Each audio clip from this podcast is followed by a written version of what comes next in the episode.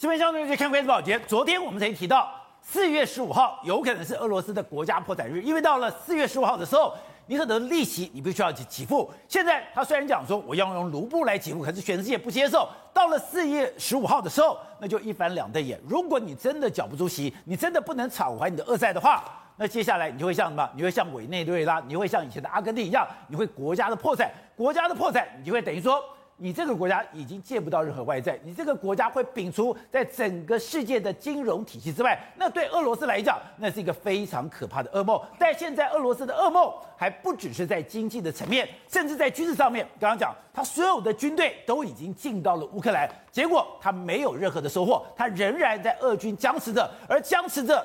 现在俄罗斯的部队到底能够撑多久？按照现在丢出了一个 匿名报告，也就是俄罗斯联邦安全局的匿名报告，居然讲以俄罗斯现在你的军备、你的整个军力，还有你的战斗的士气，你大概撑不到六月。而现在全世界对于俄罗斯的经济制裁、整个金融制裁，只有最越来越紧，它没有最紧，包括之前你还抗抗拒的。像可口可乐、像麦当劳，现在也宣布，他们现在在俄罗斯所有的店面全部关掉。连俄罗斯本来它存备储备了很多的黄金，没有想到现在俄罗斯的黄金也被摒除在整个全世界的黄金交易之外。好，我们今天请到七百名最大表首位的财经专家黄授受，你好，大家好。好，这是美岛电视报董事长吴子嘉，大家好。好，第三位我们要特别知道，曾经有多次战地经验的资深记者梁东明，东明你好，大家好。好，第四位是资深媒体姚慧珍，大家好。好，第五位是商周的总主笔吕国珍，大家好。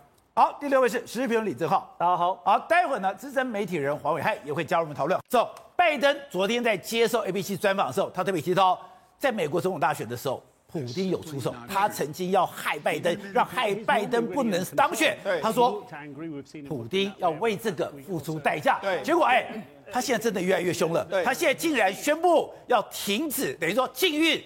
俄罗斯的石油跟天然气，对，这不是要普丁的命吗？对，甚至按照现在俄罗斯情报单位说法，对，你不要说你四月十五号你是可能是国家的破产日，对，你的债券可能还不出来，你的军队无以为继。而且拜登呢，他要把这个之前美国选举结下的梁子，他现在跟普丁算一个总账。你现在是很脆弱的时候，我现在呢？今天早上，这个拜登宣布说，美国要对俄罗斯的经济命脉，石油跟天然气，我们要禁止进口。那他说他说什么？这是美国人民对于普丁的战争机器又一次强力的打击啊！就是针对普丁，对，他强力打击，他直接讲的非常明白。好，那这个同时之后，波瑞先生也说，那我准备要加入你的状况。甚至连欧盟说，好，我们未来时间也要减少对欧对这个俄罗斯石油跟天然气的依赖。看起来的话，西方联盟再一次的团结起来，挥重拳到了普丁。那甚至你看，麦当劳真的是对普京步步进逼耶！麦当劳、星巴克还有什么联合利华这些公司，原本说不要退出的，现在也退出。所以，然后经济制裁一波就一波，看起来的话，美国还是持续在拉高整个对俄罗斯的这个攻击。好，那这次普京当然也不是省油灯，吼，你这样对付我，他就说什么？他最近签署的时候，今年年底以前呢，我有很多东西部分的重要的原料跟这个产品，我要禁止出口。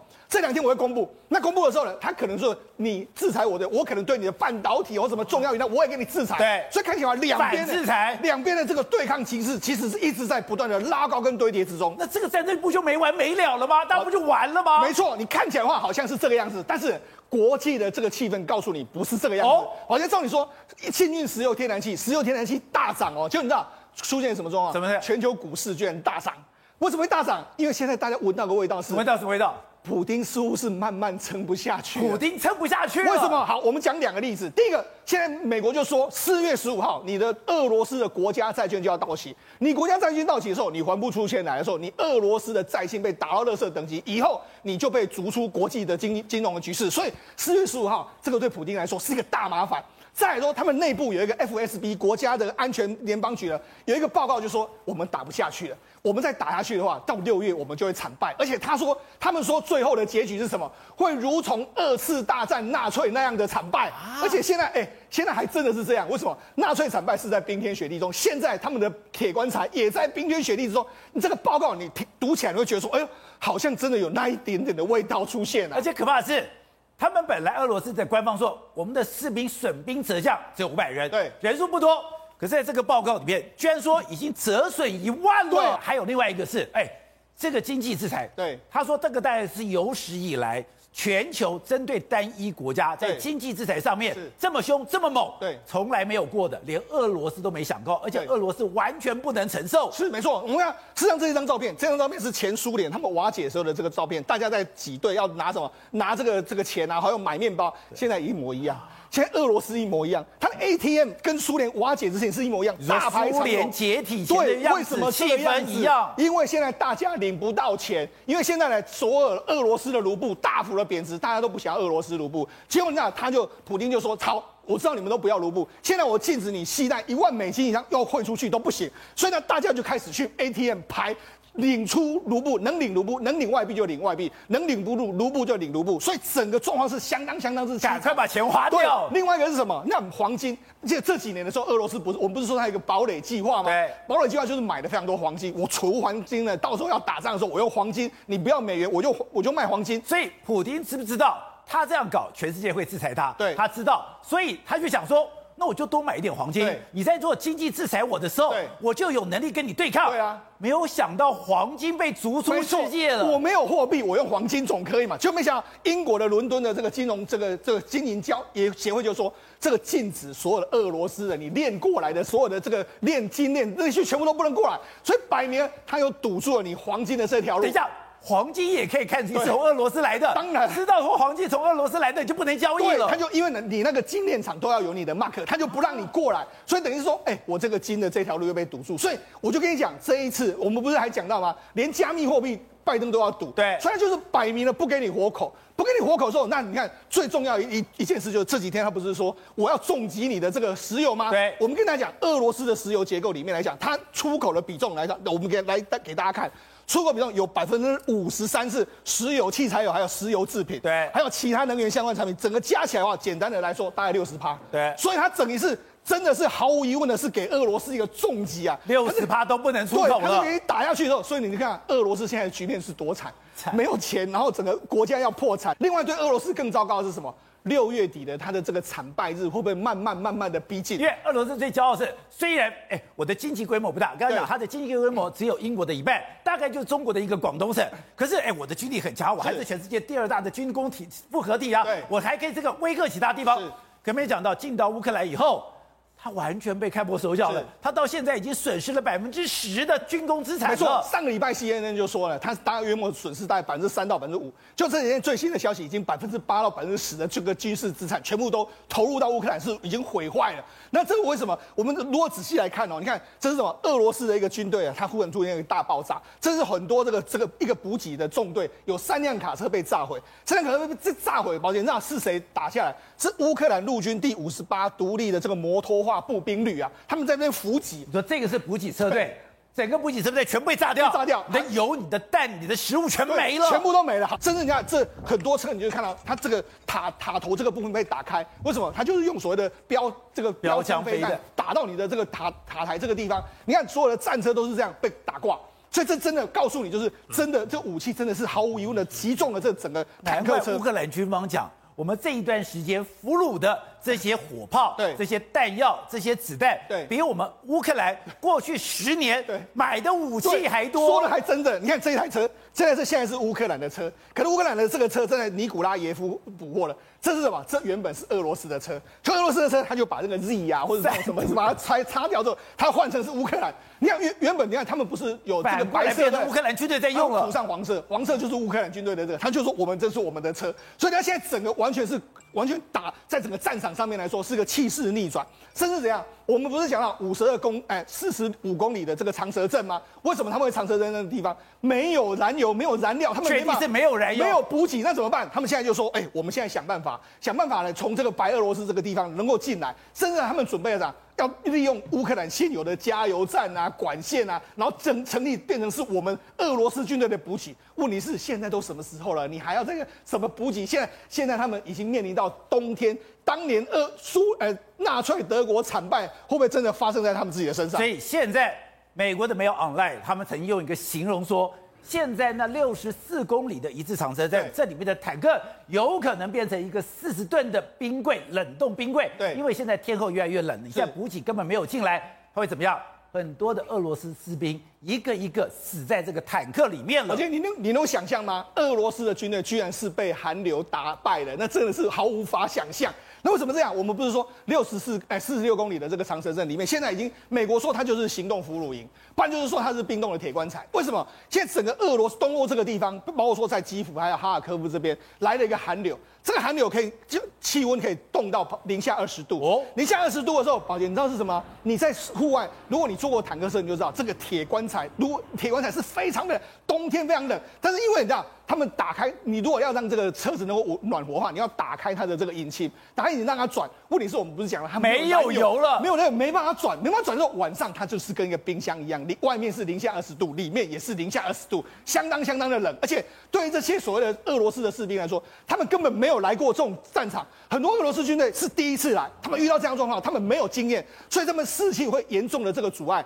我们就讲，事实上很多人就讲，你看，这是目前我们前几天看到的这个所谓画面都是没有下雪，你看。现在都是完全下雪，也就是说这个地方已经都是下雪，下雪非常非常多了。所以他们搞到最后的话，没有燃油的时候，这些军人怎么办？最后没有办法发动，那我太冷的话，我就只好汽车就跑了。所以说到现在，整个俄罗斯的整个士气真的是低迷到我们无法想象的这个程度。而且更夸张的是，刚刚讲的，你不是已经百分之十的军工品已经损耗了吗？损耗我要补给。那之前不是讲吗？哎，他现在第一批派的是比较烂的，我后面。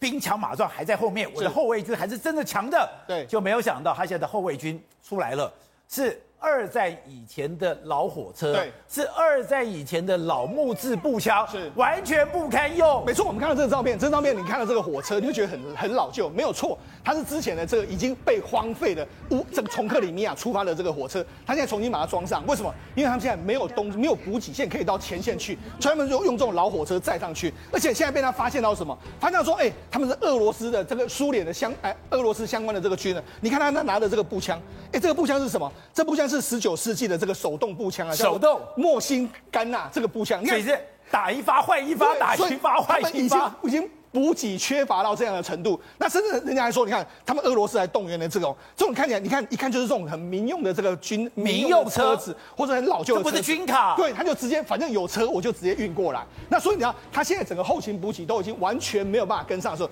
这几天不是在说什么我们要调二十万的这个叙利亚军队？你想有可能吗？没钱，他自己都没有办法，你你就调那么多军队进来，你也要给他补给啊。所以就到现在整个俄罗斯的这个军方真的在乌克兰面临到非常大的这个难题。好，董事长刚刚讲是。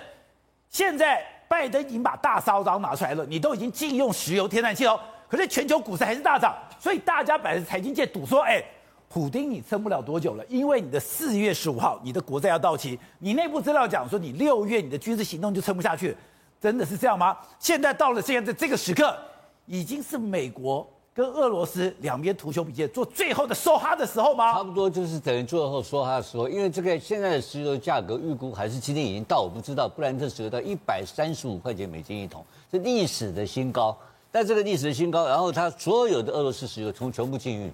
那在这种情况之下的话，它还有把，它也制裁封锁了它俄罗斯的本身中央银行的美金，对，所以这些钱通通不能用，因此它是这个违约，我看是跑不掉的。所以四月十五号的违约应该是没有办法解决的问题。对，当然违约就破产了吗？对，违约一开始的时候，它的国家的平等就下降嘛。平等下降之后的灾难就跟着来了，那它的卢布就不值钱了。不是卢布不值钱以外，它跟其他很多国家的往来，包括你要购买东西、开创这些东西，通通都不行了嘛。那就变成被我我前讲过，它变成一个大型的北朝鲜了嘛，就被困住在那边了，你知道吧？这是第一个问题。然后第二个问题，在欧洲也会跟进。在欧洲，因为现在拜登也在提高它本身美国的这些页岩油气等等的。输出对，要准备供应给欧洲，然后拜登也今天、昨天、今天两天一直尝试着跟沙乌地阿拉伯、跟阿跟阿联酋两个在通电话。对，那天那这个沙乌地阿拉伯很有意思，他不接电话，不接电话理由是什么？你知道吗？我要配合你可以，你要把我的王储本身的法律问题，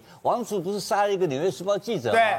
但是禁止进入美国嘛？对，要把我司法的问题解决掉，我就跟你谈判，借机勒索来一下。阿联酋也该借机勒索，你把我的飞弹的那些对呃武器问题的购买问题就解决掉。对，现在大家却趁机在在跟美国谈判谈判，拿到一些额外的好处来配合美国。所以如果中东国家也配合的情况之下的话，就可以解决了欧洲的燃煤跟这个就是燃煤之急，就欧洲就会配合美国了。任何那油气都配合。那如果这配合，刚刚拜刚刚世聪已经讲到，它整个百分之六十几的出口完全是靠靠石油、天然气，靠靠这些东西。对，所以那拜登，所以普京就陷入一个新的困境开始了。因此他这两天的动作呢，而且军事动作的开始，你也知道。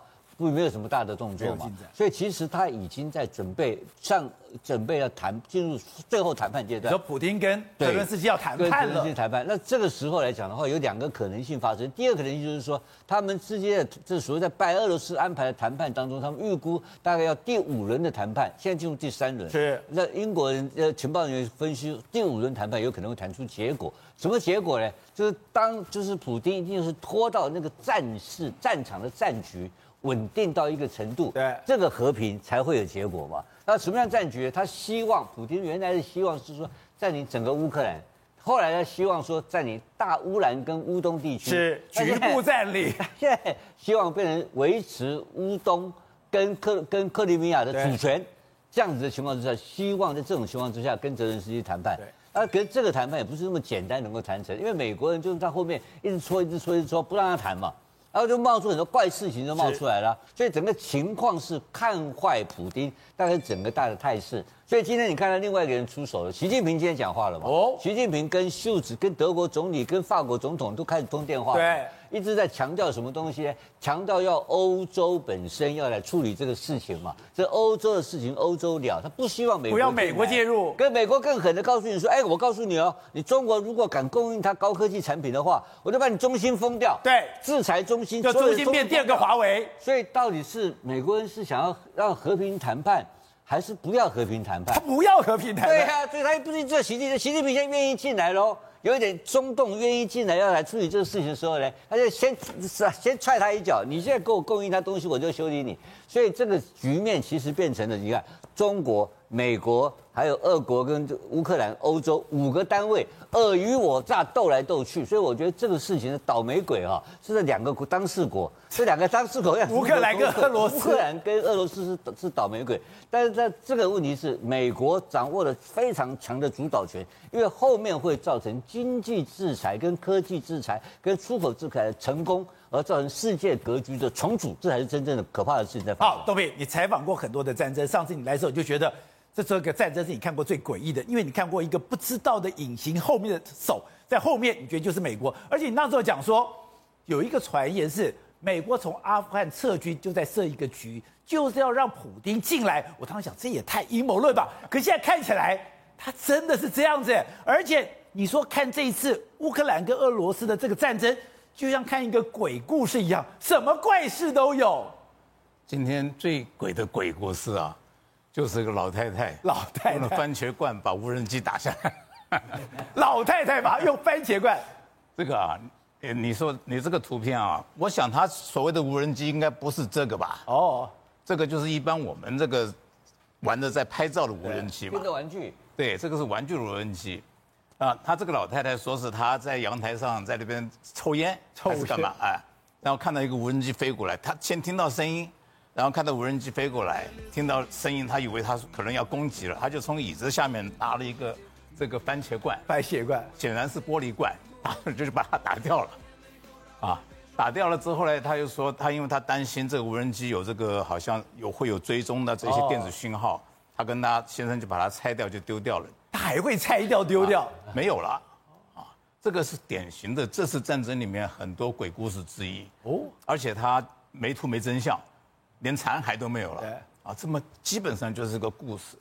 那这个故鬼故事这么多，最早的一个就是我们上次提过这个所谓的基辅幽灵。哦，啊，他一天上去就打掉六架。对，啊，好像第二天我记得我印象，第二天又上去又打了十架，然后大家都说怎么回事？对，啊，就就出来一个这么一个基辅幽灵，说有这么一个人很厉害的战局，可是到现在为止，有谁知道他是谁？没有人知道他是谁。没有。然后前前前天不是打打掉一个这个巡洋舰嘛，还是驱逐舰还是什么？我不太记得了。巡逻舰。总而言之是一个毕可夫巡逻舰，是一个是一条船，是一条船，而且而且是个军舰。啊，这个战舰他也贴了，他说这个战争啊，呃这个，他说这个战争啊越来越魔幻了，魔幻。这是一个很内行、很内行的一军事专家的一个一个网站，所以这个战争我们有太多想想不想不清楚的地方，啊，这个战争就像我上次讲的，到底是真正是谁在打？真正是谁在打？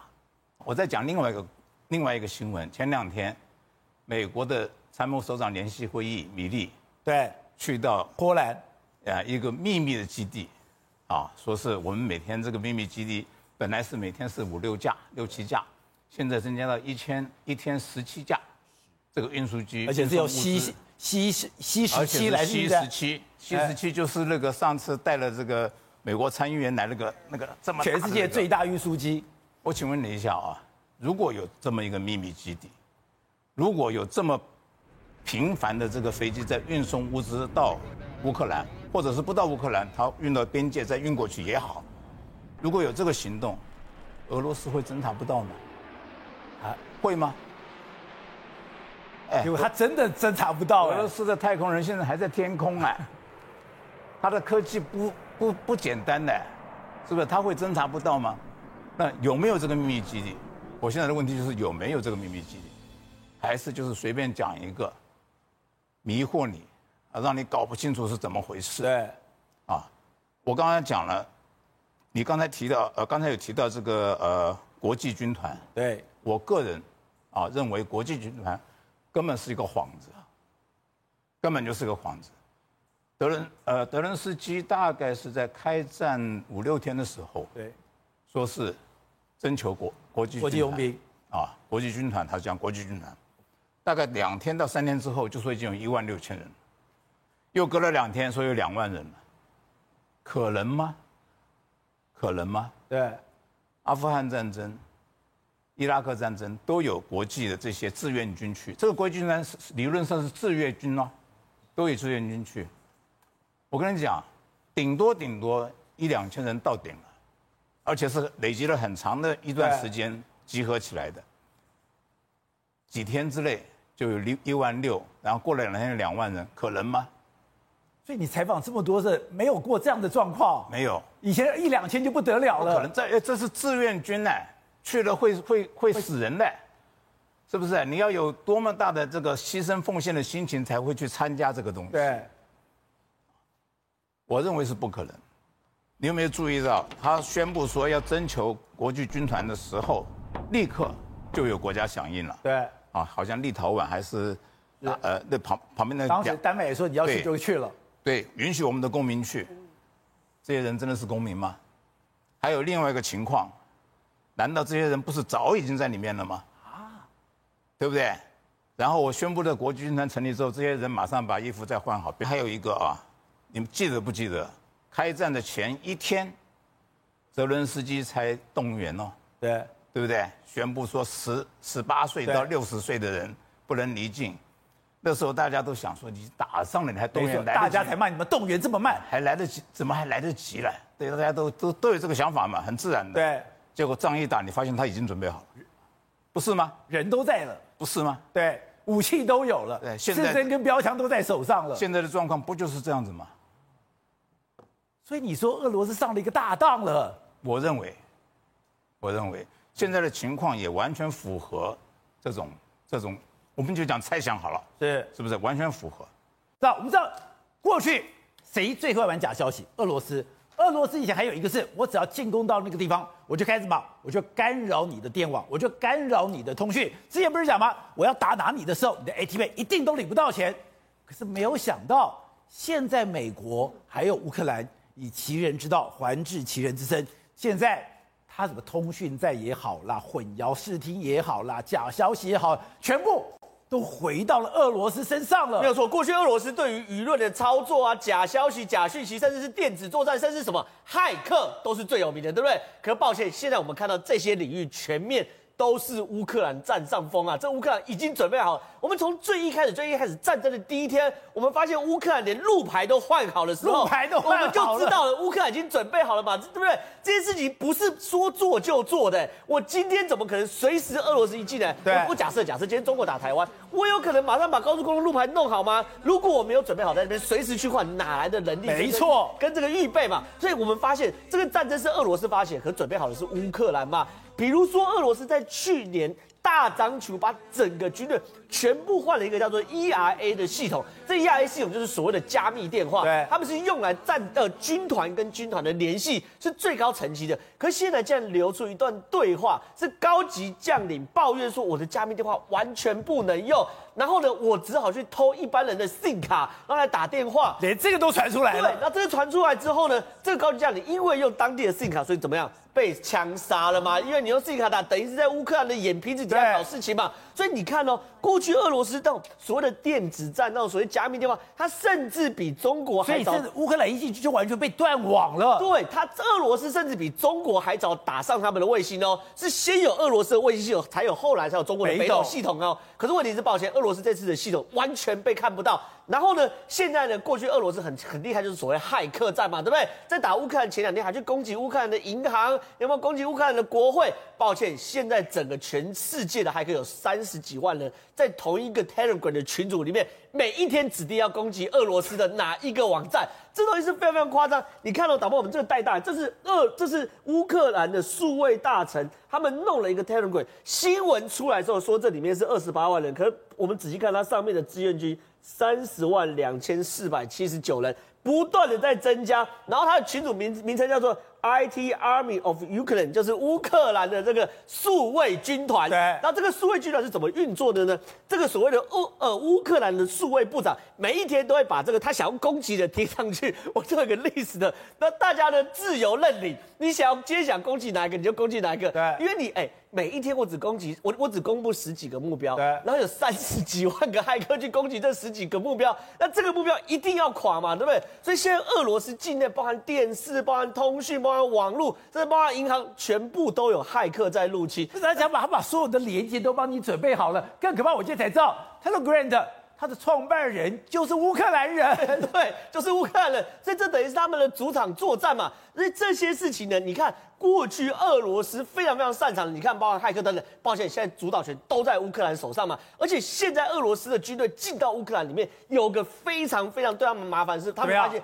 真的全民皆兵，到处都是眼线。什么叫全民皆兵，到处眼线？我们过去在谈啊，比如说打仗的时候，你上面有卫星、有侦察机、有无人机，都可以理解。可是这次俄罗斯军队进到乌克兰里面，发现，哎，包含路边的监视器，甚至是一般民众的手机。都可以变成战情指挥的这个监视的状况，为什么呢？因为这是一个乌克兰驻奥地利的大使，他在他的 U 的他他他在他的推特上面公布的，公布了一个乌呃俄罗斯军团被摧毁的照片。这个俄罗斯军团被摧毁的画面的时候，大家就说你怎么找到的？他说很简单，因为是这个路人照相之后呢，传我的坐标给乌克兰的军方，乌克兰军方马上过来。坦白讲，我觉得这个状况也有点像东明大哥讲的鬼故事。鬼故事。我坦白讲，我自己在台北市，我看到车祸，我拍张照片，传给警察来都没有那么快。而且我要传给谁？为什么要传给谁？他还要调兵遣将哎，这件事情。可是呢，活生生血淋在这个乌克兰这边真的发生嘛？甚至你看这种补给的车队，你看每一个在补给过程中，你就已经都被锁定，然后红外线。我认为最有可能状况事情是，透过卫星确认补给车队正在往哪个方向走，然后呢，再透过无人机去跟。间无人机跟接后回传坐标给所谓的呃，不管是地面地对地的火箭弹系统，或是无人机的呃空对地的系统，这个打才合理嘛？或者说，哎、欸，我到处都有我安排好的线民，每个地方都有，也有可能啊，也有可能啊，这件事情是非常非常有可能的。因为呢，之前对于乌乌克兰来说，他们现在已经全民皆兵的概念嘛，所以每一个人都马上回报状况。然后呢，另外一个更夸张就是我们昨天讲，就是对把乌克兰把俄罗斯的巡逻舰集成这件事情，也是非常非常离谱。因为今天完整的故事出来了，状况是讲在月黑风高状况之下呢，这个乌克兰的巡逻舰呢在外面逆逆中，可是逆中的过程中发现说，哎，怎么有艘小艇靠近他？然后呢，他就为了去追逐小艇，他就一直追，一直追，一直追，追，追，追。俄罗斯去追小艇。俄罗斯那个巡逻舰就去追这个小艇，追追追，忽然追到这个射程范围之内，然后火箭炮就把这个。这是诱敌深入，诱敌深入。但是坦白说也怪，因为这照 SOP 来说，第一个，因为它它会在安全距离之外，所以雷达原则上是看不到这样子的巡逻舰在雷达上面是在跟一个扇板差不多大小，所以乌克兰军队其实照理来说不可能会知道这边更遑论派巡逻艇。那你派巡逻艇表示会有更尖端的雷达在帮你这边做所谓战情分析嘛？所以这件事也让我们觉得说，对，确实哦，乌克兰在这方面真的有非常非常多的神秘的事件。